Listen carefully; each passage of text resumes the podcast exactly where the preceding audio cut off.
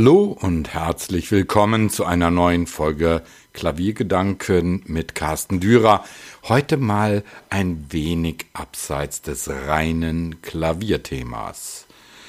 Denn es geht um die Musikwissenschaft, die ich in der Regel als völlig unterbewertet empfinde. Es gibt immer noch im hochschulorientierten Ausbildungssystem in Deutschland den Unterschied zwischen Musikern und Musikwissenschaftlern. Musik studiert man eigentlich an einer Hochschule, Musikwissenschaft studierte man in früheren Zeiten an einer Universität. Mittlerweile wurden die Systeme etwas aufgeweicht und entsprechend haben sie sich angenähert. So kann man Musikwissenschaft an einer Musikhochschule ebenso studieren, wie Musikhochschulen mittlerweile zu einer größeren Anzahl an Universitäten angegliedert wurden. Doch wie ist die Meinung gegenüber Musikwissenschaftlern. Als ich Musikwissenschaft studierte, waren gerade etliche der Professoren selbst diejenigen, die dachten, dass an der Universität allein solche Studenten dieses Fach gewählt hätten, die die Aufnahmeprüfung an einer Musikhochschule nicht geschafft hätten. Das war natürlich eine unverschämte Verallgemeinerung, denn natürlich gab es auch solche Studenten, aber die größte Anzahl war interessiert an den Inhalten des Fachs an sich. Ohne nun auf das Studium selbst einzugehen, waren die meisten der Musikwissenschaftler dennoch ein wenig frustriert darüber, dass es die scharfe Trennung zwischen denen gab, die aktiv musizierten und auch entsprechend an einer Hochschule Unterricht bekamen, also denen, die an der Musikhochschule studierten, und solchen, die sich zwar auch mit zwei Nebenfächern an der Universität herumschlagen mussten, aber mit ungetrübtem Interesse für die Fächer Musikgeschichte, Akustik und Musikethnologie, die man in dem Studium untergebracht hatte, daherkamen. Mir wurde erst später klar, dass es kein reines Interessensfach ist, mit dem man später ohnehin einen Beruf ausübt, sondern ein etwas sonderbarer Bereich, bei dem man viel mit Musik zu tun hat, aber kaum mehr Zeit hat, um zu musizieren. Genau das störte und nicht nur mich. Aber wir waren nicht neidisch auf die Musikstudenten, auf die wir trafen. Wenn sie offen auf einen Austausch aus waren, wurde allen klar, dass dem einen das fehlte, was der andere im Studium vermittelt bekam. Doch wohin sollte man sich beruflich als Musikwissenschaftler orientieren? Entweder man entschied sich direkt, dass man versuchte, forschend an einer Hochschulinstitution unterzukommen, oder man orientierte sich in den Medienbereich. Damals war gerade der Rundfunk noch das wohl größte Interessensgebiet für die meisten Musikwissenschaftler.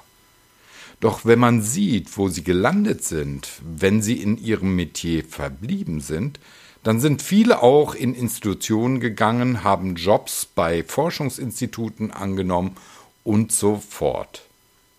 Aber eine erkleckliche Anzahl ist auch in den Journalismus gegangen, den der heute noch als Printorgane existiert. Und wenn man einmal genau hinschaut, dann ist der Musikwissenschaftler deutlich und durchweg unterschätzt. Denn es ist vollkommen gleichgültig, in welchem Bereich diese studierte Spezies landete, immer war sie an einem interessiert an der Musik und ihrer Geschichte, die besonderen Formen und die Entwicklung der Musik nicht nur zu erforschen, sondern auch aktiv mitzugestalten. Oftmals haben Musikwissenschaftler bessere Grundkenntnisse der Musikgeschichte und der Verbindung zwischen Genres und Komponisten, äh, gesellschaftspolitischen Zusammenhängen und den ausübenden Künstlern als Musiker selbst. Eigentlich gäbe es ein unglaublich großes Tätigkeitsfeld für die Musikwissenschaftler, die sich nun einmal nicht nur mit trockenen Themen auseinandersetzen und wenn sie dies tun, dann doch diese Themen in den aktuellen politischen und gesellschaftlichen Zusammenhang bringen und letztendlich somit, genau wie Literaturwissenschaftler, Pilot, äh, Politologen und so weiter, wichtig für die Erforschung der Gesellschaft sind. Doch die Erforschung findet natürlich auf so vielen Ebenen statt, dass die Musikwissenschaftler in der Masse an Forschenden und vielleicht auch als Minderheit unter den gesamten großen anderen Gebieten, die an Universitäten gelehrt werden, untergehen. Zudem denken die meisten, dass sich die Musikwissenschaftler ohnehin nur mit alten Themen der Geschichte beschäftigen. Aber dem ist bei weitem nicht so. Selbst die Popkultur und die Entwicklung der neuesten Einflüsse in der und in die Musik sind selbstredend wichtig. Und wenn man einmal genauer hinschaut, wie viele wichtige und bahnbrechende Entdeckungen die Musikwissenschaftler auch in ihrer Tätigkeit als Musikjournalisten leisten, ist deren Tun einfach nur hoch anzusehen. Leider aber wird das Ansehen der Musikwissenschaft immer wieder verschmäht, dadurch, dass ihre Tätigkeitsfelder auch von anderen besetzt werden. Germanisten, Romanisten, ja selbst von den Kunsthistorikern. Grundsätzlich bedeutet das nichts Schlechtes, wenn Sie denn auch eine musikalische Ausbildung, also diese anderen Studierten, eine musikalische Ausbildung und Erfahrung mitbringen, neben all dem anderen Wissen um die Musik, deren Geschichte und so fort. Doch oftmals ist dies nicht der Fall und entsprechend werten viele Außenstehende die Musikwissenschaftler, die sich in diesen Feldern bewegen, falsch ein, schmeißen alle in einen Topf oder aber machen sich kein Bild von ihrer umfassenden Ausbildung. Denn nicht nur die Geschichte der Musik, die für alle Musikwissenschaftler spätestens im frühen Mittelalter mit den ersten Aufzeichnungen von Notentexten beginnt, ist lang und man darf sich nicht einbilden, dass sie nur aus den paar Genres besteht, die die meisten kennen.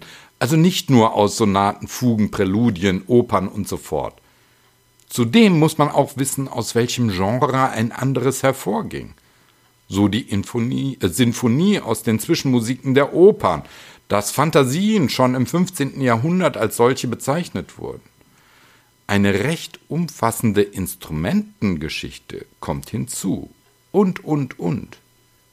Viele theoretische Kenntnisse der Musik, die auch jeder Musikstudent zu lernen hat, Musiktheorie, Gehörbildung, Kontrapunkt etc. haben auch Musikwissenschaftler gelernt.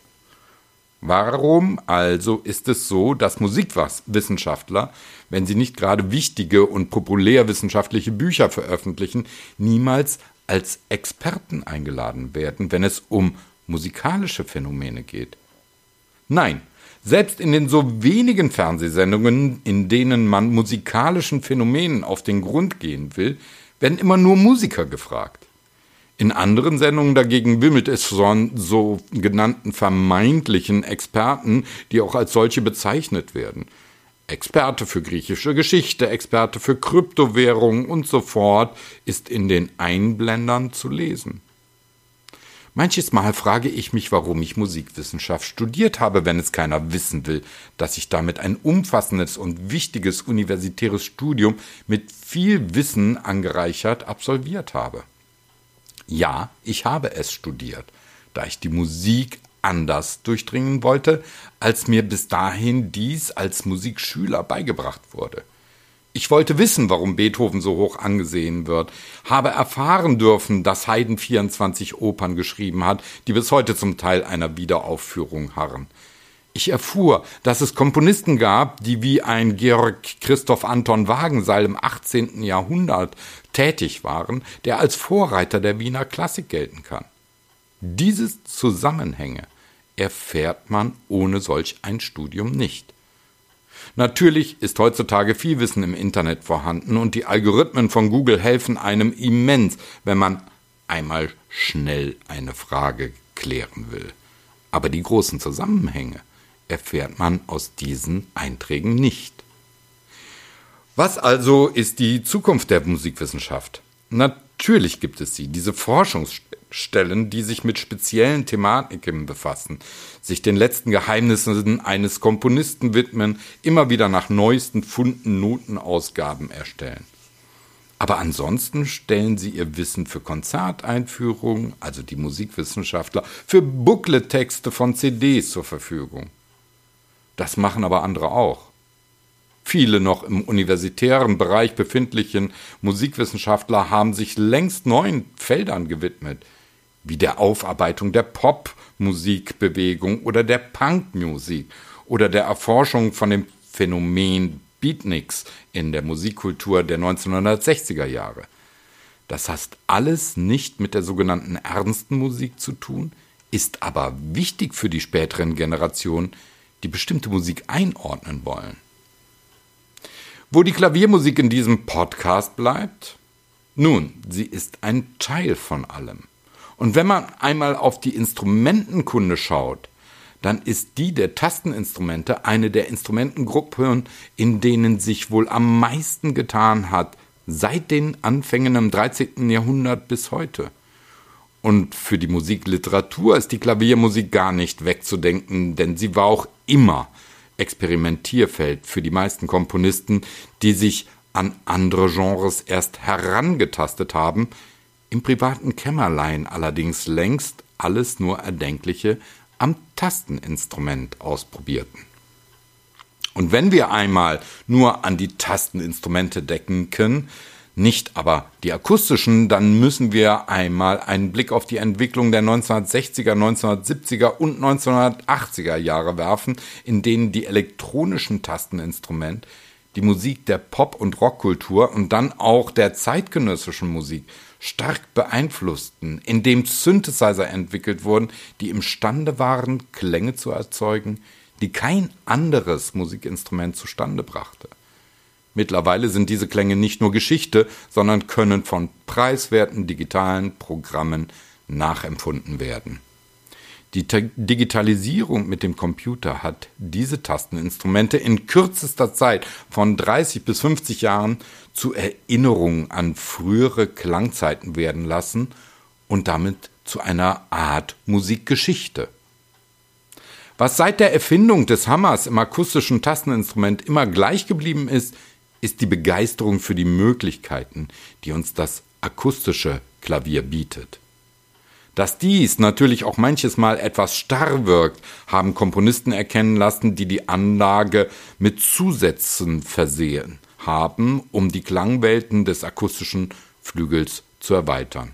Denken wir nur an John Cage oder Conlon Nancaro und andere. Was aber ist mit den Musikwissenschaftlern in diesem Bereich? Nun, sie wissen in der Regel um die Feinheiten der Instrumente seit dem 12. Jahrhundert, wissen, wie ein Instrument funktioniert oder aber sollten es wissen. Zumindest, was da akustisch und physikalisch vonstatten geht. Aber da sagen dann die Leute wieder, dafür gibt es doch die Klaviertechniker. Richtig, sage ich. Aber vielleicht weiß der etwas nicht, was der Musikwissenschaftler längst weiß. Und zudem soll der Musikwissenschaftler ja nicht auf der Bühne sitzen und einen Konzertflügel für den Pianisten aufbereiten. Wir sehen also, der Musikwissenschaftler ist auf der einen Seite unterschätzt, auf der anderen gibt es so viele Spezialgebiete, die in sein Feld hineinarbeiten, dass man sich natürlich die Frage stellen kann, wozu es dieses Fach, was ja erst in den 1949er Jahren ins Leben gerufen wurde, überhaupt gibt. Aber ich kann versichern, dass wir ohne die Musikwissenschaft und die Musikwissenschaftler ein weitaus ärmeres Musikleben hätten. Also bitte, lassen wir uns die Musikwissenschaftler ehren und ihnen den Respekt zukommen, der ihnen gebührt.